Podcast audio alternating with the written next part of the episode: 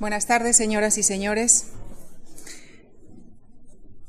Hace, hace unos, unos, años, eh, en esta misma sala, el científico Sidney Brenner, galardonado en el año 2002 con el Premio Nobel de Medicina, nos decía lo siguiente.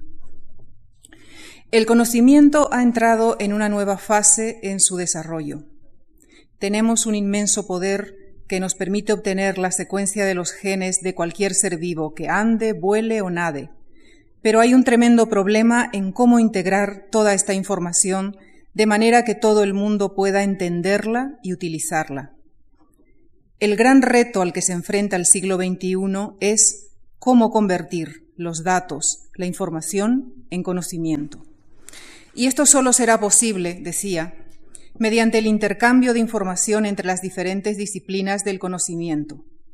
Pero esta tarea solo se completa si somos capaces de comunicar este conocimiento a la opinión pública en general, porque todo este conocimiento afectará muy profundamente a su modo de vida en el futuro.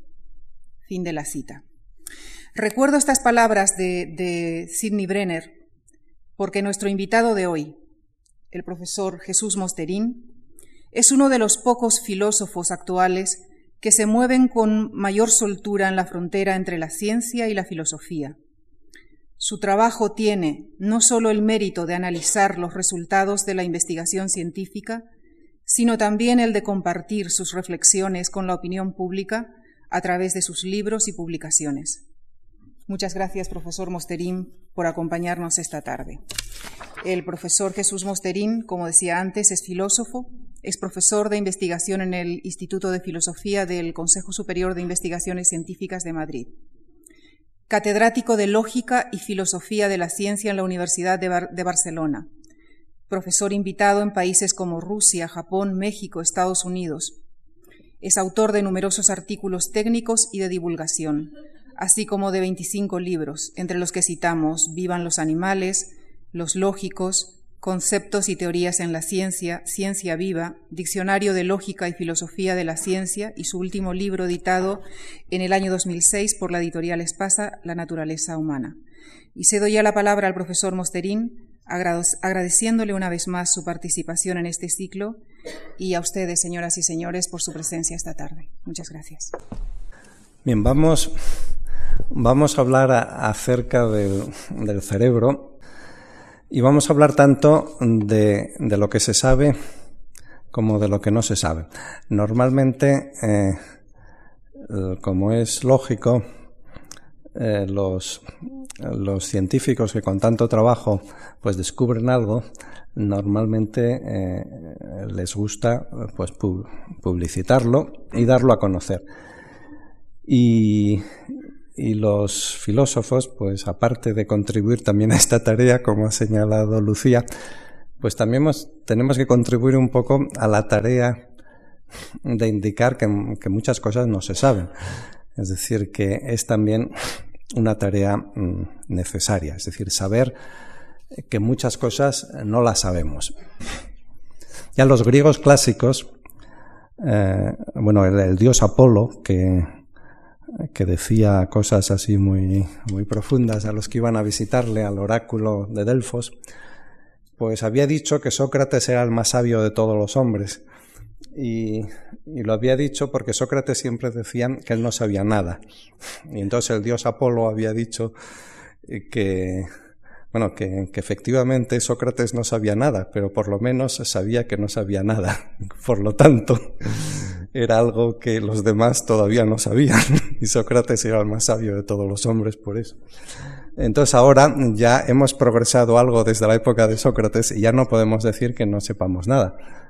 Sabemos muchas cosas y en muchos campos hemos avanzado mucho, como la genética, por ejemplo, que ha sido espectacular, o en general en la biología molecular, que, el avance pues ha sido espectacular también pues en, en el último medio siglo. Pero hay otros, hay otros campos donde el avance ha sido menos espectacular, eh, como en el caso de la, de la psicología, de la neurología, del cerebro. Piensen ustedes que las preguntas más eh, sencillas y más triviales que nos podemos hacer acerca de, de nuestro de nuestro cerebro, de nuestro yo, como lo queramos decir, pues siguen sin respuesta todavía ahora. O sea, por ejemplo, yo le pregunto a alguien de ustedes eh, que cuál es su número de teléfono y me lo dice. Y, y, yo pues me quedo con ese teléfono y luego lo recuerdo. Obviamente, yo antes no conocía ese teléfono y a partir de ese momento lo conozco. Eso significa que algo ha ocurrido en mi cerebro. Mi cerebro ha cambiado con el aprendizaje de ese número de teléfono. Pero nadie en el mundo sabe qué es lo que ha pasado en mi cerebro para que yo recuerde ese número de teléfono. O alguien me pregunta, ¿quieres ir al cine esta tarde? Y yo lo pienso medio segundo y digo, pues, pues sí, vamos. O digo, no, lo siento, no tengo tiempo, lo que sea. Evidentemente, mm, cuando yo tomo una decisión, algo ocurre en mi cerebro. Pero nadie sabe qué es lo que ocurre en mi cerebro. No es que no, no conozcamos un detalle, no tenemos ni remota idea. Es decir, no conocemos los mecanismos fundamentales. Es lo contrario de lo que ocurre, por ejemplo, en la genética, donde hasta hace poco, pues no sabíamos nada tampoco. Naturalmente, hasta hace 100 años ni siquiera sabíamos que existieran genes. Pero ahora entendemos los mecanismos fundamentales de la codificación genética y entendemos cómo los genes pues, se reproducen y entendemos, en fin, cómo eh, los, los, genes pues se transcriben y cómo se sacan, digamos, del, del interior del núcleo de la célula. O sea, eh, cada célula tiene una biblioteca en, en su interior, en el, en el núcleo, y entonces cuando la célula necesita hacer cualquier cosa, consulta la biblioteca. Pero como es una biblioteca, digamos, como estas bibliotecas muy, muy exigentes que están preocupadas por el robo de los libros, que no dejan sacar a los libros. Y entonces si alguien se interesa por un libro, lo único que permiten es que se haga una fotocopia dentro de la biblioteca. Y lo único que se puede sacar es la fotocopia. Pues esto es lo que ocurre en la célula. Es decir, que eh, cuando la célula quiere hacer cualquier cosa, necesita ir a consultar el genoma, pero entonces no le dejan sacar el genoma, lo único que le dejan hacer una fotocopia en RNA y esta es la que, la que se saca. Y se lleva a un ribosoma donde allí se produce, con ayuda de esta, en fin, de esta fotocopia, se produce una, una proteína eh, determinada. Y, todas las cosas que, en definitiva las vamos haciendo se van haciendo porque se van produciendo cierto tipo de proteínas en nuestras células. Por ejemplo, cuando pues cuando nos curamos, por ejemplo, de una enfermedad, pues porque producimos eh, cierto tipo de, anticuerpos. Y cuando nos enfadamos, por ejemplo, pues es que porque producimos pues cierto tipo de hormonas o de, neurotransmisores, etcétera. Entonces, todas estas cosas, desde la adrenalina hasta, hasta los eh, leucocitos, etcétera, pues son, en definitiva, eh, son proteínas que, que, vamos, que vamos produciendo dentro de nuestras eh, células.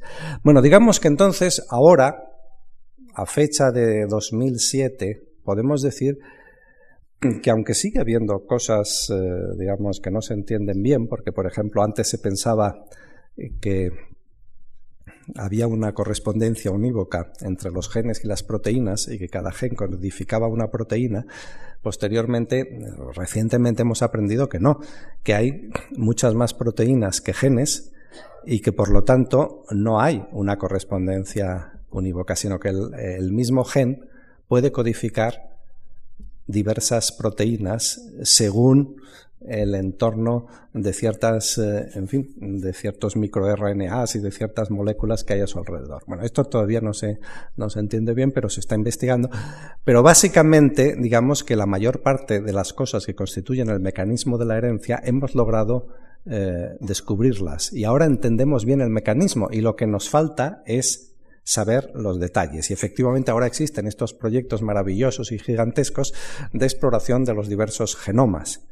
Por ejemplo, el genoma humano pues se acabó de, secuenciar de un modo definitivo, pues en, en el año definitiva, bueno, provisionalmente por razones políticas, digamos, se, se, anunció que se había acabado antes de tiempo y, como los políticos estos que, inauguran las autopistas o lo que sea antes de las elecciones, antes de que estén terminadas, pues eh, los, los hicieron esto con el genoma humano. Pero bueno, hacia 2004 ya se publicó en Nature la secuencia absolutamente eh, prácticamente definitiva, con, con menos de un, o sea que es correcta en un 99,99% y del genoma humano. Y entonces en el, en el año en, septiembre de, de, 2005 se publicó también en Nature la secuencia del genoma del chimpancé.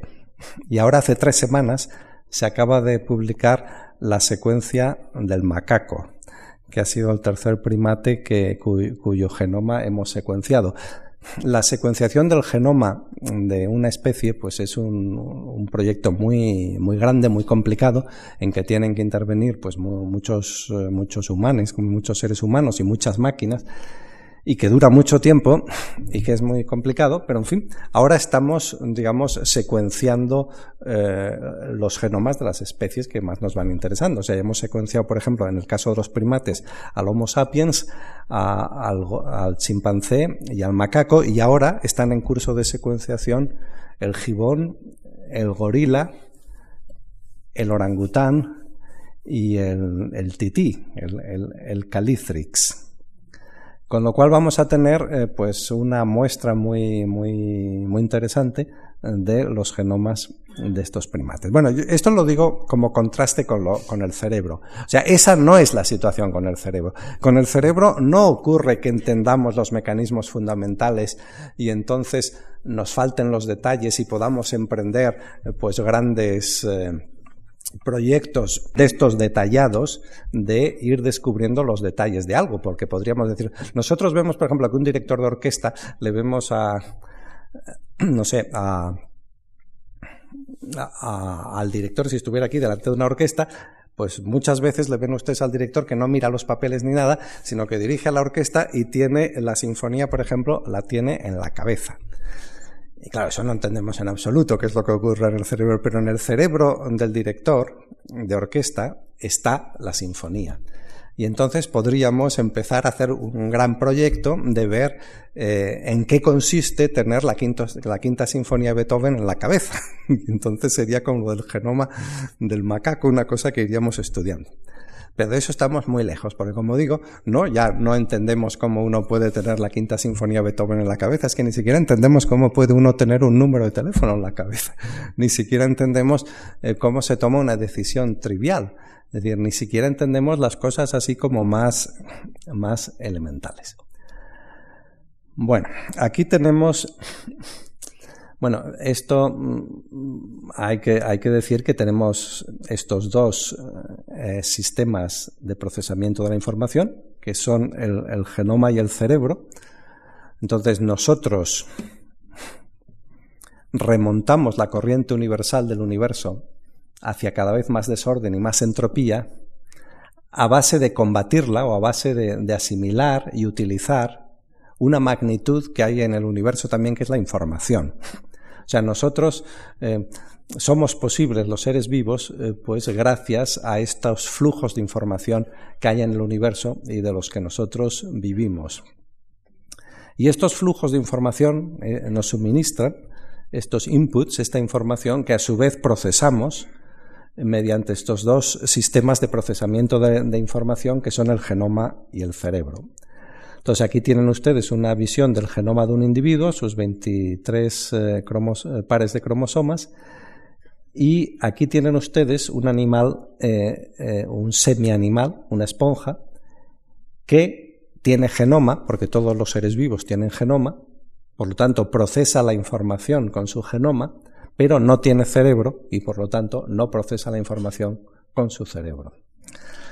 Los primeros animales que tienen cerebro y que por lo tanto procesan información también con su cerebro son las medusas. Las medusas, eh, pues, mm, en fin, aparte de ser muy guapas, como ven ustedes, pues tienen cerebro y entonces tienen también movimiento. Y hace falta tener cerebro para moverse.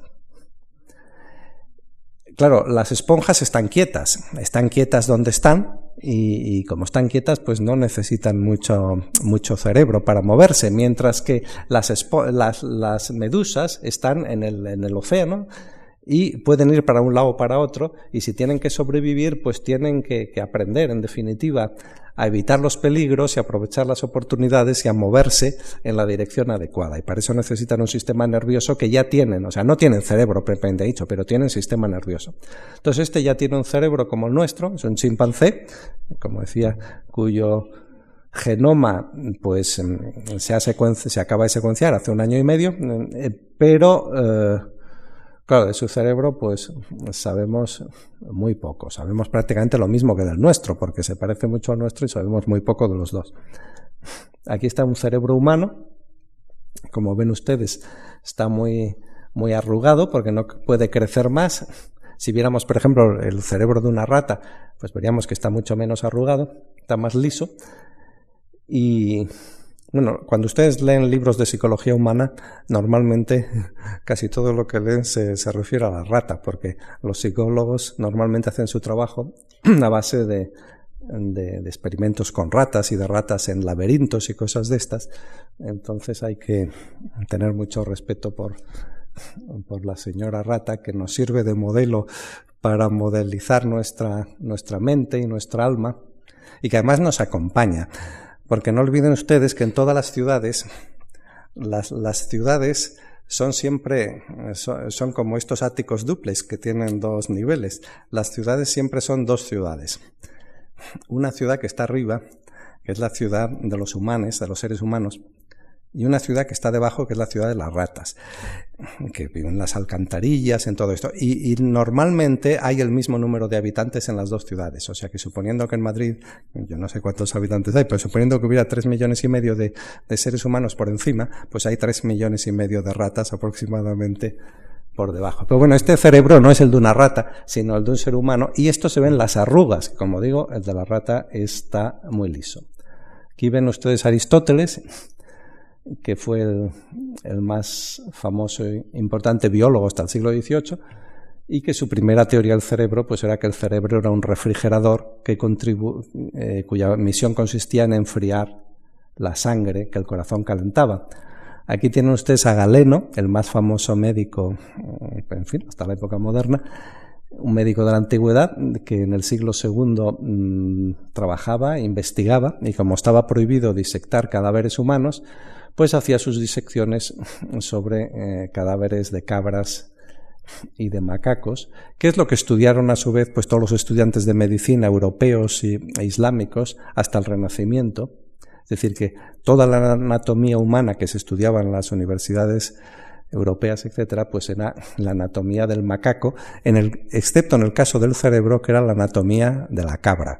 Y por eso le atribuía al cerebro humano unas estructuras que no tenemos nosotros, pero que tienen las cabras.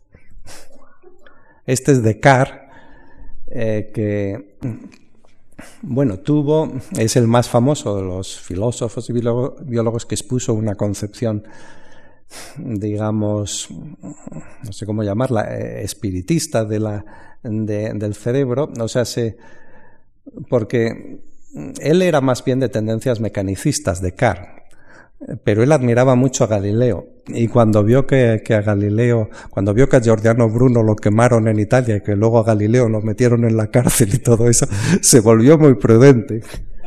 Y entonces pues aunque explicaba una serie de cosas corporales de un modo mecanicista, pues, pues decidió dejar muy claro que no, que el alma era algo distinto y entonces el alma era una cosa puramente pensante que no estaba en ningún sitio y eh, lo que pasa que entonces no se entendía si era una cosa tan espiritista y tan, tan separada del cuerpo y tan no se entendía cómo podía tener ninguna influencia en el cuerpo porque por ejemplo eh, eh, yo ahora mm, pues no sé el el vaso este que estaba aquí, pues lo, lo, traigo aquí, lo coloco aquí encima. Y si, y si decido con mi alma, por así decir, levantar el brazo hacia, hacia arriba y levantar el vaso, pues lo levanto y levanto el vaso. Entonces, la decisión eh, la toma, se supone, mi alma, pero el brazo levanta el vaso. Entonces, ¿cómo se comunica mi alma con el brazo si realmente es algo espiritista y algo separado del cuerpo? Pues la solución, en fin, solución entre comillas de Descartes, es que es a través de la glándula pineal, que, en fin, que es una, simplemente una glándula que produce melatonina cada 24 horas, pero él pensaba que era el lugar por el cual el alma esta espiritual o espiritista, inmortal, intervenía en el cuerpo a través de la glándula pineal. Y pensaba eso porque pensaba que había visto la glándula pineal en cadáveres humanos y que no la había visto en cadáveres de otros mamíferos y que por lo tanto que los seres humanos eran los únicos que tenían glándula pineal y, y bueno, entonces eran los únicos que tenían este alma. Luego, bueno, toda esta etapa mm, que hemos hablado aquí se acaba con Charles Darwin, que es el que funda pues, la, biología científica. Entonces, lo, primero importante que pasó fue que, que se descubrió que los seres vivos estábamos hechos de células, bueno, el primero que se dio cuenta de ello en realidad fue Robert Hooke, que mirando láminas de corcho a través del microscopio se dio cuenta eh, que tenían como unas celdillas que se parecían a, las celdillas o células en latín de los conventos.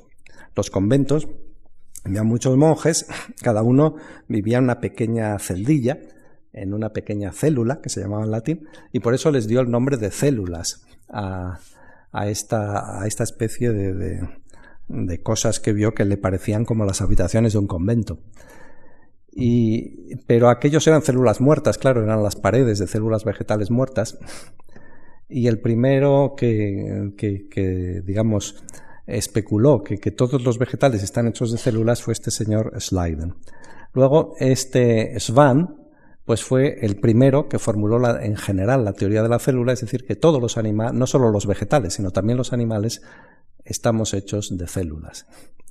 Y esta teoría, bueno, aquí esta foto también le había mostrado, muestra el mecanismo de apoptosis, el mecanismo de suicidio de una célula, bueno, esto la pongo como simplemente eh, como representante de los miles de fotos que se podrían poner, porque claro, el, estudio de la célula ha avanzado muchísimo y una de las cosas curiosas es cómo todas las células tienen un mecanismo de suicidio y aquí vemos a esta, eh, bueno, precisamente eh, Lucía ha hablado aquí de Sidney Brenner. Sidney Brenner es uno de de los que más ha contribuido al descubrimiento del mecanismo este de la apoptosis. Y aquí ven ustedes una célula que se está suicidando y entonces se está, por así decir, descuartizando a sí misma y está empaquetando sus trozos en esa especie de bolsitas redondas que son los paquetes apoptóticos para entonces poderse, digamos, disolver eh, sin inflamación y sin problema ninguno. Bueno, una vez que había la teoría de la célula, eh, esto hasta ahora no tiene nada que ver con el cerebro, eran consideraciones sobre los animales y las plantas en general. Este Purkinje fue el primero que, eh, que vio las neuronas y que habló eh, de este tipo de células nerviosas. Este es von Waldayer, que fue el, el, teórico primero que expresó la hipótesis de que efectivamente el cerebro, también el cerebro estaba hecho de neuronas, porque hasta von Waldayer lo que se pensó anteriormente es que el cuerpo de los animales estaba hecho de, de, células, excepto el cerebro. El cerebro sería un continuo, sería una especie de, de, mantequilla, una especie de, en fin, de, pasta, de cosa que no estaría separada en células. Esta hipótesis de Waldayer de que efectivamente el cerebro estaba hecho de células a las que él llamó neuronas, este señor eh, fue muy influyente en dar nombres a las cosas, por eso ha pasado la historia. Algunos tienen suerte, bueno, algunos hacen grandes descubrimientos, pero otros simplemente dan, unas, dan nombres a las cosas y tienen éxito. Y, por ejemplo, von Waldayer dio varios nombres, por ejemplo, el nombre de neurona, que, entonces seguimos usando, o, por ejemplo, el nombre de cromosoma. Eh, fue él quien inventó el nombre de cromosoma y otros muchos nombres que se usan mucho en la biología, pues los, los bautizó von Waldayer. Este es Camilo Golgi, porque, claro, las, hay muchísimas neuronas. Hay 100.000 millones de neuronas, digamos, así en números redondos, y eso significa que, son imposibles de ver al microscopio. Y, si se las tiñe, pues claro, si por ejemplo las teñimos de azul, por decir algo, pues se ponen todas azules y no vemos nada tampoco. Lo que vemos es una, una especie de manchón azul. Entonces lo que se necesita para poder ver una neurona es algún tipo de tinte eh, que tiña a una única neurona y, dije, y deje a todas las demás sin teñir, porque entonces esa neurona va a resaltar mucho sobre el fondo digamos, descolorido y, esto fue eh, básicamente lo que, lo que consiguió Camilo Golgi, que, fue un competidor, digamos, de, de, Cajal, pero fue el que desarrolló los tintes y los métodos que luego Cajal utilizó. Y Cajal fue el, que, el que efectivamente mm, descubrió con los tintes de Golgi que Baldayer tenía razón y, entonces, descubrió la estructura de las neuronas y que las neuronas están separadas unas de otras por, por sinapsis y entonces eh, estudió realmente muchas cosas de las neuronas. Además era un magnífico dibujante, hizo muchísimos dibujos de muchas estructuras cerebrales y indudablemente es el fundador pues, de la neurología moderna. De, y en este sentido, pues es el, científico más importante que ha habido en España. Porque, hombre, siempre son especialmente importantes los científicos que son una especie de héroes fundadores de una rama del saber. Entonces, bueno, pues, pues eh, Mendel fundó la, genética y Darwin la teoría de la evolución y Pasteur la, la microbiología y, en lo que ustedes quieran, la Lavoisier la química. Y, la única rama importante del saber eh, que, ha fundado en español pues ha sido precisamente esta la neurología porque bueno muchos han contribuido a ella pero vamos el primero que la puso sobre sobre vías sólidas pues fue eh, Santiago Ramón y Cajal aprovechando naturalmente eh, las técnicas de Golgi y las hipótesis de Baldayer. Aquí ven ustedes una neurona simplificadamente bueno, una neurona es una célula. Eh, eh, este es el cuerpo de la célula, que es como cualquier otra célula. O sea que aquí en medio ven ustedes que hay como una especie de, pelota con agujeritos. Esto es el núcleo. O sea, esta es la biblioteca de la que hablábamos antes, donde están los cromosomas, donde, donde está el DNA, la información. Y entonces, como, eh, bueno, decíamos que cuando la, la célula quiere hacer algo, pues va a la biblioteca y saca una fotocopia. ¿Y por dónde la saca? Pues precisamente por estos agujeros. Entonces la saca y la lleva a los, a los ribosomas y entonces aquí ven, bueno, tiene, eh, esto tiene la estructura típica pues de una, de una célula. Por ejemplo, estas cosas de aquí son las, las mitocondrias, que son las que producen la energía. O sea, las que almacenan ahí la energía en forma de ATP y cuando se necesita, pues la usan y, esto lo hacen las... Y estas, estas mitocondrias, pues contienen también, son fósiles, digamos, de la historia de la evolución, porque en realidad las mitocondrias eh, originariamente no eran parte de nosotros, sino que eran unas células, eran unas bacterias que estaban fuera, y entonces las mitocondrias son bacterias en definitiva que están dentro de nosotros y tienen su propio DNA que es distinto al DNA nuestro, es el del DNA de, las bacterias, estas que, dieron lugar a, estas mitocondrias. Pero, pero, en fin, esta, esta célula normal, que es todo esto que ven aquí, pues sin embargo se distingue de otras células porque es una neurona, porque tiene una serie de apéndices que normalmente no tienen las otras células. Y estas cosas que ven ustedes aquí abajo pues estas son, mm, se llaman dendritas, que son como una especie de, ramificaciones que tiene esta célula. Y aquí ven ustedes que, por ejemplo, aquí viene otra neurona, aquí eh, viene otra neurona distinta tinta y se conecta con esta, con esta dendrita por aquí. Esta especie de rajita que hay entre las dos lo que se llama la sinapsis. Entonces, esta es una sinapsis que conecta a esta neurona que viene de fuera con esta y esto, otra ramificación de aquí que la conecta con esta. Y en general, pues las neuronas se conectan eh, unas con otras y, mediante esta sinapsis. Y estas sinapsis pues están ahí, digamos, sin hacer nada. Lo que pasa es que de vez en cuando las, otras neuronas se excitan y cuando la excitación llega hasta la sinapsis, pues provocan la producción aquí en la, zona presináptica de neurotransmisores que se sueltan.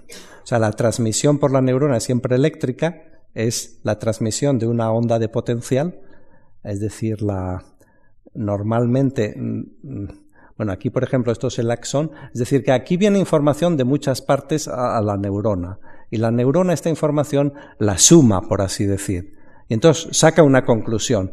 Y la conclusión que saca, pues puede ser la de conclusión de no hacer nada, en cuyo caso pues no pasa nada, o puede ser la conclusión de que se dispara la neurona. Y si se dispara, se dispara por aquí, por esto que se llama el axón, y el disparo este toma la forma de una onda de, potencial eléctrico, es decir, que dentro del axón eh, hay una, eh, aquí hay una polaridad, el, dentro hay una carga eléctrica negativa, hay los iones negativos predominan sobre los positivos en comparación con el exterior.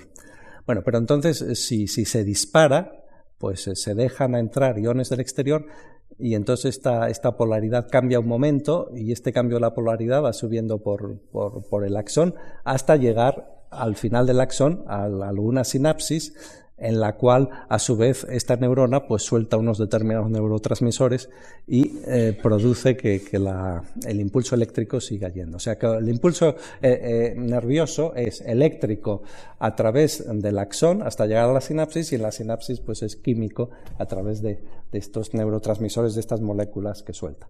Bueno, esta es la neurona que, que, había hipotetizado Faldayer y que descubrieron, en definitiva, descubrió pues eh, pues Ramón y Cajal y que es la base de nuestro cerebro. O sea, nuestro cerebro es básicamente una gran colonia de neuronas, o sea, es como un hormigueo de neuronas, está todo lleno de neuronas. Y cuando decimos que nosotros aprendemos algo, por ejemplo, si tomamos una decisión, si aprendemos algo, si simplemente, qué sé yo, aprendemos una canción, pues lo que ocurre es que en nuestro cerebro se establecen ciertas conexiones sinápticas que antes no había. O sea que todas estas conexiones mm, no son un sistema estático, sino es una cosa que va variando. Y entonces, según cómo varíe, pues olvidamos cosas o aprendemos cosas que no sabíamos. Pero exactamente en detalle cómo esto ocurre, pues no lo sabemos, porque como he dicho antes, no lo entendemos. Aquí eh, tienen ustedes a, a McKinnon, que es uno de los neurólogos más importantes de nuestro tiempo, y, y cuya importancia por eso lo pongo aquí, eh, se debe sobre todo a que ha sido el que más ha contribuido al conocimiento de la transmisión nerviosa por el axón de la neurona, que ha sido el campo más exitoso de la neurología. O sea que en la neurología, a principios de siglo, cuando Cajal y tal, bueno, pues no entendíamos nada. Y, y ahora solo hemos logrado entender bien una cosa, que es el axón de la neurona y cómo se transmite el impulso nervioso por el axón de la neurona. Y lo hemos entendido en enorme detalle, porque el impulso nervioso este se transmite eléctricamente porque la, eh, la membrana, la piel del axón, digamos, está llena de unos poros eh, que se llaman canales iónicos, que son unas proteínas especiales que dejan pasar a los iones en una dirección o en otra, eh, bueno, según cuándo. Y esto es una cosa muy complicada que no se entendía bien y, gracias a este McKinnock, bueno, y otros, pero quizá este sea el principal, pues ahora se entiende muy bien. Y, si ustedes miran la literatura científica, pues de los últimos 15 años, mm, realmente es asombrosa la cantidad de publicaciones cada vez más refinadas y más detalladas sobre los canales iónicos y sobre la transmisión nerviosa podemos decir que actualmente la transmisión nerviosa por la acción que se entiende muy bien, se entiende a nivel molecular, se entiende a nivel físico, se entiende toda la física y la química del asunto muy bien. Es decir, que esto ha pasado de ser un misterio a ser algo perfectamente transparente. Y yo diría que es lo único en la neurología eh, en que ha ocurrido ese triunfo epistemológico. La inmensa mayoría de las otras cosas siguen todavía mucho más oscuras. Bueno, y lo cual evidentemente se debe también a que a pesar de que es un sistema complejo, obviamente una neurona sola, aislada, es un sistema muchísimo más simple que un sistema formado por muchos miles de millones de neuronas interconectadas. Hemos... Mm, el cerebro ya hemos dicho que está hecho de neuronas, ya hemos dicho que hemos tenido un gran éxito en el conocimiento de cómo funciona la neurona singular, pero que no tenemos ni idea de cómo eh, funcionan los mecanismos más complejos que corresponden, en definitiva, a las funciones psíquicas. Y, realmente no sabíamos nada. O sea, el, cerebro se consideraba como una caja negra. Incluso en psicología, por ejemplo, la psicología que estuvo de moda en, pues en el siglo XX, durante la mayor parte del siglo XX, pues fue el conductismo, que era una psicología de, caja negra. Es decir, se suponía eh, que un animal, en fin, humano o no humano, recibe una serie de estímulos y reacciona a estos estímulos, pues dando ciertas respuestas. Y en definitiva eso es una caja negra, que sabemos que, o sea, no sabemos cómo funciona lo que hay dentro de la caja, pero sabemos, por ejemplo, que si apretamos este botón, pues sale música. Bueno, pues esto es lo que, lo que se pensaba que era la psicología. O sea, por ejemplo, sabemos que eh, si a mí me dan una patada en la espinilla, yo lanzo un grito, ¡ay! pero no sabemos cómo se conecta la patada con el grito. Bueno, igualmente se suponía, ya en el siglo XIX, que eh, eh, dentro del cerebro se suponía especulativamente, aunque de hecho es cierto, que debería haber zonas, debería de haber zonas que corresponderían a las distintas funciones psíquicas. Y entonces eh, se desarrolló una pseudociencia que se llamaba la frenología. Los frenólogos consideraban que las funciones psíquicas, en esto tenían razón, pues dependen de la estructura del cerebro y pensaban que la estructura del cerebro se refleja en el cráneo. Y entonces pensaban que analizando el cráneo de los individuos podía conocerse su cerebro. y por ejemplo, pues si alguien era un criminal o no, eh, pues se podía descubrir mirándole el cráneo. O si alguien era muy listo o muy tonto, o si alguien tenía una predisposición pues para tal cosa, o tenía, en fin, que las se pensaba que, la estructura del cerebro pues, produciría como unos bultos en el cráneo y que estos bultos contendrían información acerca de estas características del individuo. Bueno, y esto no es así. O sea que, eh, que Gall, que fue el principal impulsor de la frenología, pues se equivocaba. Pero lo que sí tenía razón, aunque por chiripa, es en esto de que efectivamente diversas partes del cerebro pues afectan a diversas funciones. Este es Paul Broca, un anatomista francés, y Paul Broca fue el primero que a diferencia de estas especulaciones, en fin, en definitiva gratuitas eh, de, de la frenología, que no tienen ninguna base, pues este fue el primero que empezó a abrir la caja negra y a mirar, no ya eh, a mirar cómo funciona el cerebro, digamos, por dentro. Y entonces él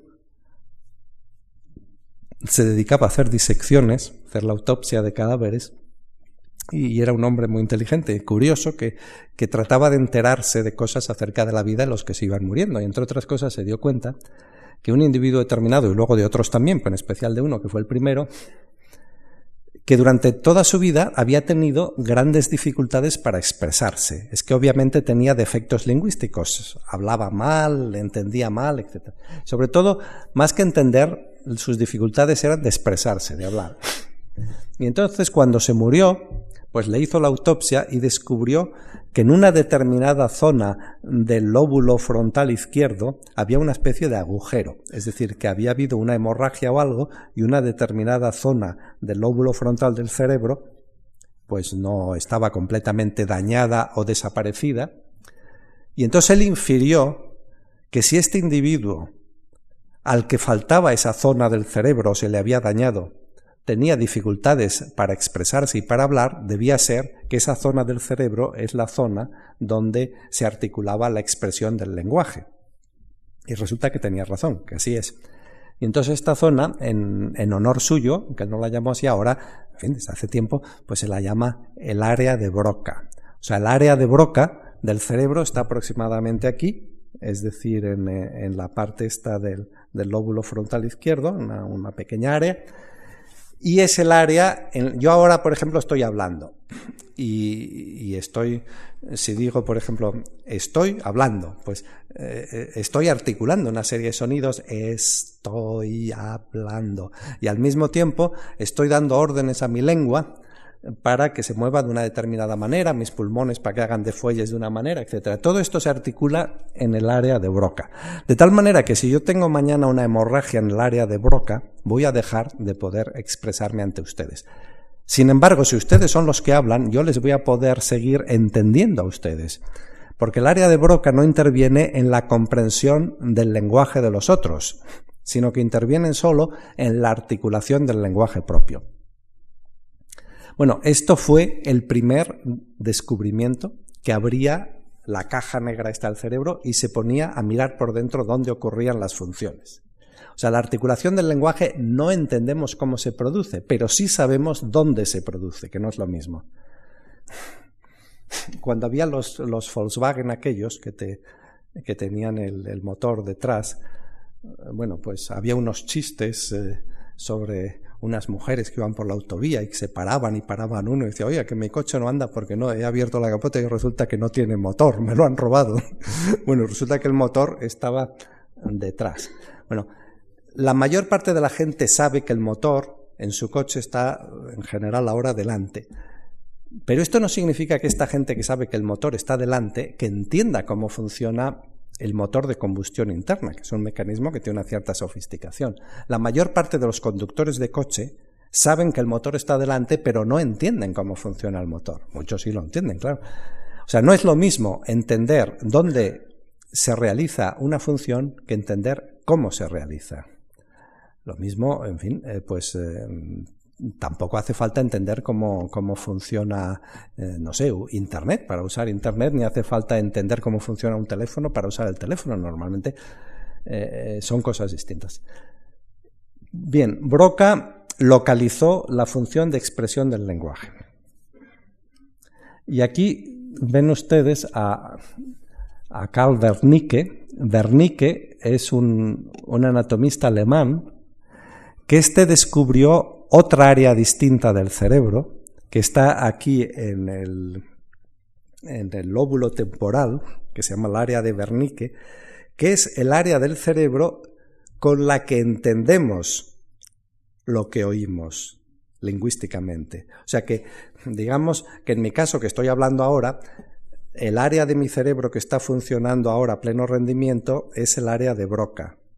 Pero en ustedes que me están oyendo a mí, su área de broca está como dormida porque no están hablando. El área de broca que está activada y está funcionando a pleno rendimiento ahora es el área de Wernicke, que no está aquí, sino que está aquí en el lóbulo temporal izquierdo. Bueno, digo siempre izquierdo porque supongo que ustedes son diestros. Los que sean zurdos, pues tienen que, que darle la vuelta y decir derecho. Luego se ha ido progresando en la localización de las funciones en el cerebro y se ha ido formando lo que se llama el homúnculo, que es que nosotros, por ejemplo, aquí en, los lóbulos estos mm, parietales, entre el lóbulo parietal y el lóbulo frontal hay una fisura y aquí delante hay una zona que se llama la zona motora del cerebro y ahí están, ahora se conocen exactamente, están representadas las diversas partes del cuerpo. O sea que, por ejemplo, cuando yo muevo mi pie, o sea, por ejemplo, ahora pues muevo así mi pie, pues entonces es eh, una parte determinada de mi cerebro la que está actuando, mientras que cuando muevo mi mano, está actuando otra.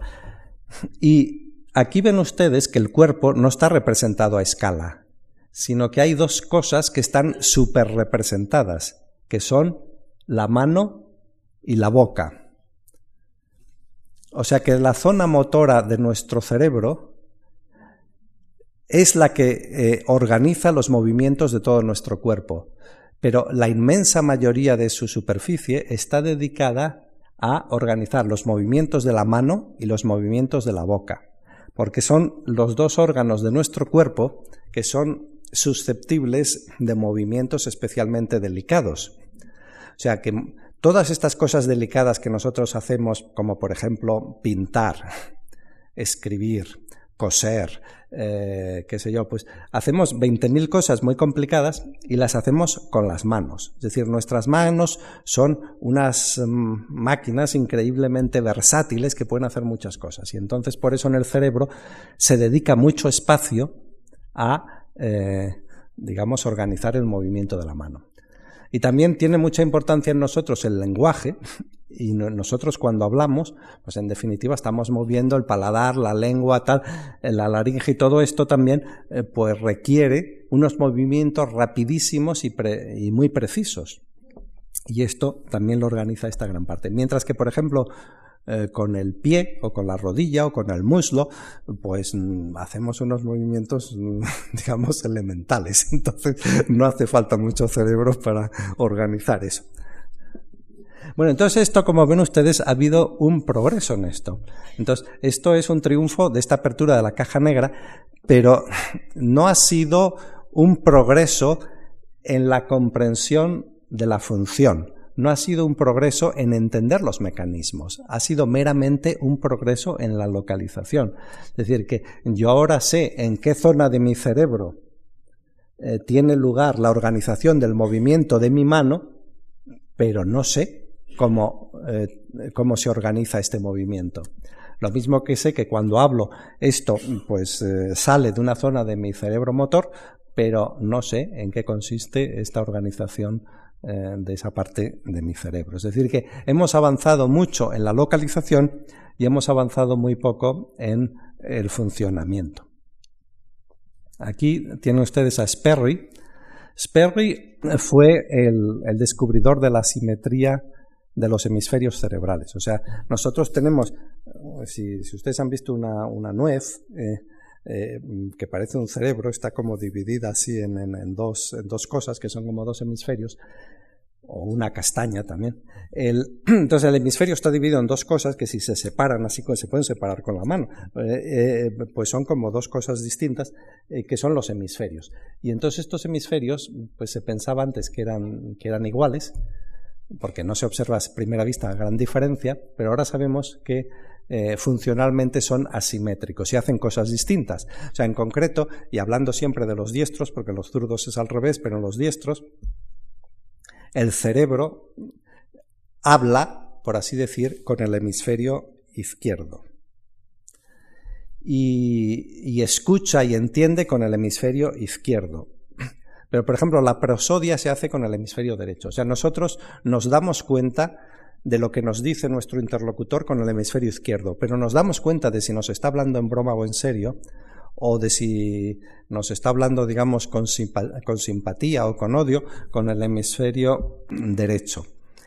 En general, el hemisferio derecho está más, eh, más relacionado con cosas, por ejemplo, como sensaciones, con, eh, con cosas como el...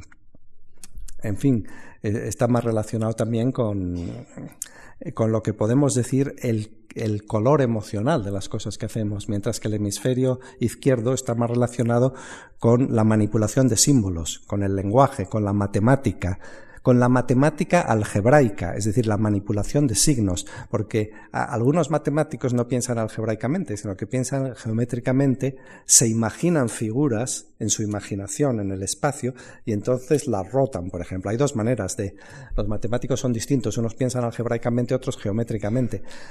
La rotación de figuras en el espacio es una tarea que hacemos con el hemisferio derecho mientras que la manipulación algebraica de los signos la hacemos con el hemisferio eh, izquierdo. O sea, hacemos cosas distintas con los dos hemisferios.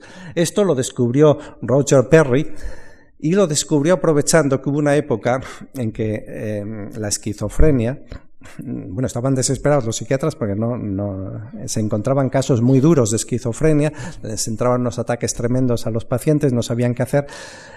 Y durante un tiempo se les ocurrió una terapia un poco bestia que consistía en cortarles con un cuchillo el cuerpo calloso que une los dos hemisferios cerebrales.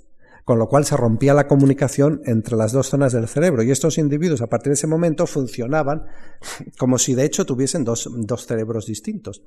Y esto lo aprovecharon Perry y otros para hacer diversos experimentos con estas personas y ver estas personas efectivamente eh, eh, qué funciones hacía una parte del cerebro y qué funciones hacía la otra y descubrieron cosas muy interesantes eh, que han contribuido mucho a nuestra comprensión. Pero bueno, como digo, sabemos ahora, por ejemplo, que lo del lenguaje está en el hemisferio izquierdo, pero, o las matemáticas, pero no entendemos cómo se articulan lingüísticamente las cosas o cómo, qué ocurre en nuestro cerebro cuando nosotros, pues no sé, simplemente sumamos o restamos números. Este es Gazániga, que, bueno, que es un discípulo de, de, Sperry y que trabajó con él al final y que ha estado, estuvo, bueno, estuve yo con él ahora hace una semana en, Barcelona, que estuve yo por casualidad en unas, unas cosas, y, este Gazániga, pues es uno de los neurólogos también más famosos de, de nuestro tiempo y, es también, después de Sperry, fue el que continuó con las investigaciones estas de la simetría cerebral. Este es Ricciolati, que también es un gran neurólogo, un italiano, eh, que ha hecho un descubrimiento muy interesante, que es el descubrimiento de las neuronas espejo, que es el que explica o empieza a explicar el fenómeno de la empatía el fenómeno de comprender a los otros. O sea, se llaman neuronas espejo porque hace esto reciente, eh, Ricciolati descubrió que en ciertos, en ciertos monos, digamos, que cuando hacían ciertas cosas, por ejemplo, mm, hacían cierto gesto con el brazo, se activaba una cierta zona de su cerebro. Esto ya, esto es trivial, digamos. Pero lo que fue, lo que es nuevo y fue el, quien lo descubrió, es que cuando ellos, o sea, si el gesto consistía, por decir algo, en que si yo levanto este vaso, pues se activa una determinada zona en mi cerebro, entonces, si yo veo a otra persona levantar un vaso, se activa exactamente la misma zona de mi cerebro. Por eso se llaman neuronas espejo. Porque entonces mi cerebro reacciona igual a la acción observada de otro que a mi propia acción. Y entonces, eh, bueno, esto pues ha conducido a muchos más experimentos con otros primates y también con seres humanos y, es la venida más prometedora que tenemos, esta de las, eh, de las neuronas espejo, para el conocimiento de este fenómeno psíquico tan importante que es el que nosotros entendemos a los demás y nos damos cuenta de lo que están haciendo y nos damos cuenta de cuáles son sus intenciones y nos damos cuenta de que alguien viene con buenas intenciones o con malas intenciones o de que este, pues qué sé yo, pues quiere quiere darme un puñetazo o quiere sacarme el dinero o quiere hacer lo que sea. Nosotros entendemos a los demás. Y esto, eh, pues es una cosa que necesita explicación, porque no es una cosa que, que, ocurra por sí misma. Y este fenómeno de las neuronas espejo, pues es un descubrimiento muy reciente y muy importante que posiblemente en el futuro, pues nos ayude a entenderlo. Esto solo al principio, estamos lejos de entender bien estas cosas. En fin, Ricciolati. Y este es eh, Joseph Ledoux. Ledoux es el principal neurólogo actual que eh, se ocupa del estudio de nuestra vida emocional. Es decir, es el, que eh, está estudiando actualmente más que nadie, el, bueno, no es el único, claro, los mecanismos cerebrales que tienen que ver con las emociones, porque en general se estudian mucho más los mecanismos cognitivos, o sea, por ejemplo, el sistema neural, como nosotros pues vemos en definitiva. Y el sistema de la memoria, el sistema del lenguaje, todo esto son mecanismos cognitivos. Pero aparte de estas cosas, nosotros también pues, pues hacemos cosas como, eh, como enfadarnos, como enamorarnos, como sentirnos frustrados, como sentirnos alegres, sentimos, sentirnos tristes. Toda esta parte, digamos, emocional eh, de nuestra vida, eh, pues esto también depende del cerebro, naturalmente. Y entonces, pero son otras partes del cerebro, ciertas partes del sistema del, diencéfalo, O sea, por ejemplo, unas estructuras que intervienen muchísimo en nuestra vida emocional, que en realidad se considera que son los disparadores, como los gatillos que disparan las emociones, eh, son eh, dos orgánulos, como dos bolitas pequeñas, dos canicas que hay al final de los hipocampos, que son las amígdalas que se llaman.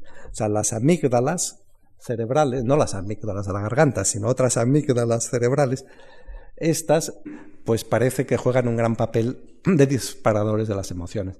Y luego el hipotálamo, pues juega un gran papel en las emociones y como saben ustedes, debajo del hipotálamo y conectado con él está la glándula pituitaria, que es la, la glándula maestra que segrega las hormonas que dan órdenes a todas las demás eh, glándulas de nuestro cuerpo de que actúen de determinada manera. O sea, por ejemplo, ustedes van en coche y van la mar de tranquilos y no sé qué, y de pronto el coche delante pues da un frenazo, lo que sea, y ustedes eh, pues sueltan unos tacos y maldiciones y frenan rápidamente, y entonces pues se enfadan muchísimo muy rápidamente.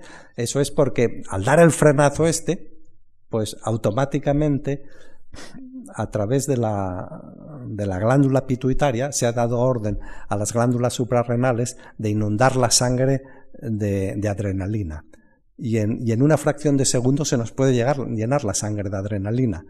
Con lo cual nos enfadamos muchísimo e incluso podemos salir del coche y liarnos a, liarnos a, golpes con el otro. Esto, eh, pues, eh, todas estas cosas eh, pues se conocen todavía peor que las cognitivas, pero están siendo estudiadas actualmente. Y también hay una zona, o sea, lo que cortaron a estos, eh, a estos esquizofrénicos y epilépticos y tal, eh, los dos hemisferios, lo que cortaron se llama el cuerpo calloso. Y en torno al cuerpo calloso hay una parte del córtex, pero muy profunda, que está dentro, que se llama el córtex singular. Y eso también, también interviene mucho en las emociones. Entonces, esta intervención en las emociones de ciertas zonas del cerebro que no estaban localizadas, ahora las estamos localizando también. No entendiendo, ojo, pero localizando. Entonces, ahora tenemos a nuestro servicio unas técnicas, o sea, Broca y Wernicke necesitaban esperar a que alguien se muriese para hacerle la autopsia y ver cómo qué pasaba en su cerebro. Ahora no necesitamos esperar que alguien se muera, sino que hay, en fin, muchas técnicas eh, eh, para mirar dentro del cerebro, en, fin, sin necesidad de morirse ni matar a nadie. Por ejemplo, esta es, la, es una imagen de resonancia magnética y, y, en fin, esto, por ejemplo, pues es un, un scan por emisión de positrones. todas estas técnicas, en definitiva, se basan, lo que miden en realidad es a dónde va la sangre.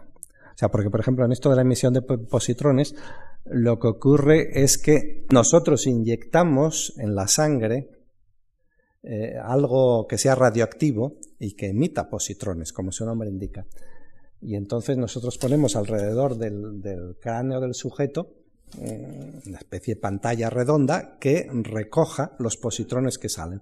Todos los positrones que salen son proporcionales a la sangre y salen por todas partes. Lo que pasa es que si en nuestro cerebro no estamos haciendo algo y de pronto nos ponemos a hacerlo, entonces aquella parte del cerebro con la que, estaba sin trabajar y que se pone a trabajar requiere inmediatamente mucha más sangre. Entonces la sangre afluye. Entonces si nosotros vemos que cuando uno, por ejemplo, pues no le, le decimos, pues, pues no sé, Decimos, ¿dónde pensamos en un gato negro? Pues decimos, no, piense usted en un gato negro. Y entonces vemos que la sangre afluye a un determinado sitio porque salen más positrones por ahí. Pues entonces podemos decir que el pensamiento en el gato negro se produce por una determinada zona. Y, en fin, evidentemente aquí, pues esto, me falta ahora me, eh, analizar de, qué se trata, pero ven ustedes, por ejemplo, que estos colores indican eh, pues mayor afluencia de positrones, lo cual mayor emisión de positrones, lo cual significa mayor afluencia de sangre y lo cual significa que el fenómeno psíquico que estamos estudiando o la acción del sujeto observado eh, que, está siendo llevada a cabo, pues eh, se, organiza, se codifica en esta parte determinada del, cerebro.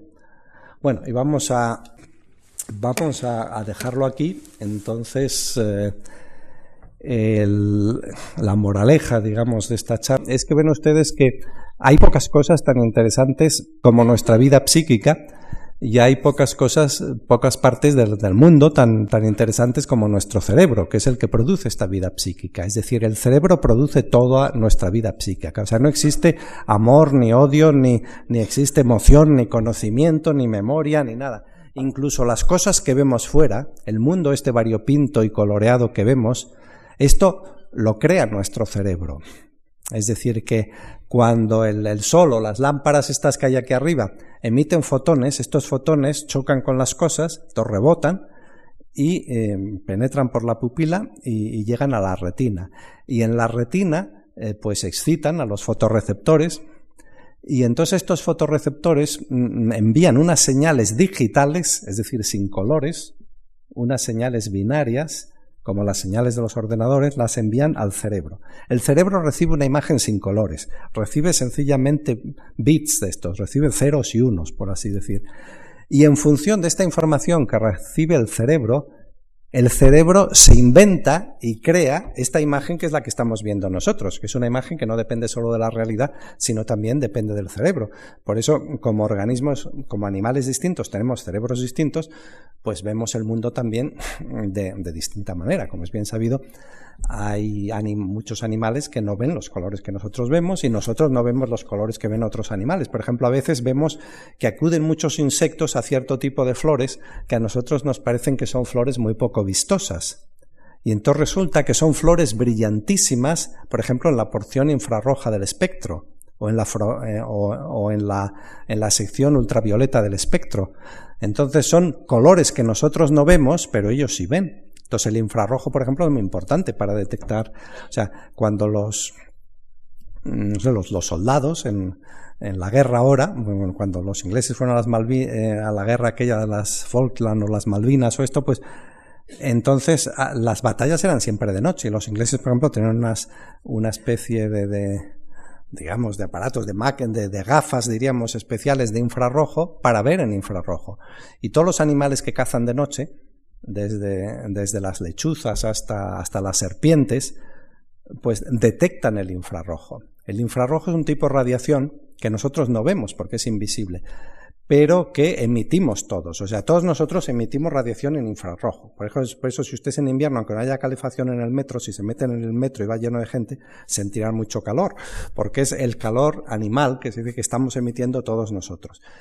Nosotros estamos a unos 36 grados de temperatura, estamos emitiendo radiación y esta radiación es radiación infrarroja. Y esta radiación nosotros no la vemos, aunque a veces la sentimos. O sea, por ejemplo, si ustedes están delante de una chimenea, pues eh, estarán calientes en el pecho y fríos en la espalda, porque el aire está frío, pero reciben el infrarrojo este que está emitiendo la, hoguera. Y claro, estos animales que perciben el mundo en infrarrojo, pues lo perciben de una manera distinta. Y por ejemplo, de noche, pues su percepción del mundo nocturno pues es completamente distinta que la nuestra. Hay peces en la Amazonia, por ejemplo, hay una serie de peces que detectan los campos magnéticos. Son ciegos, pero detectan los campos magnéticos.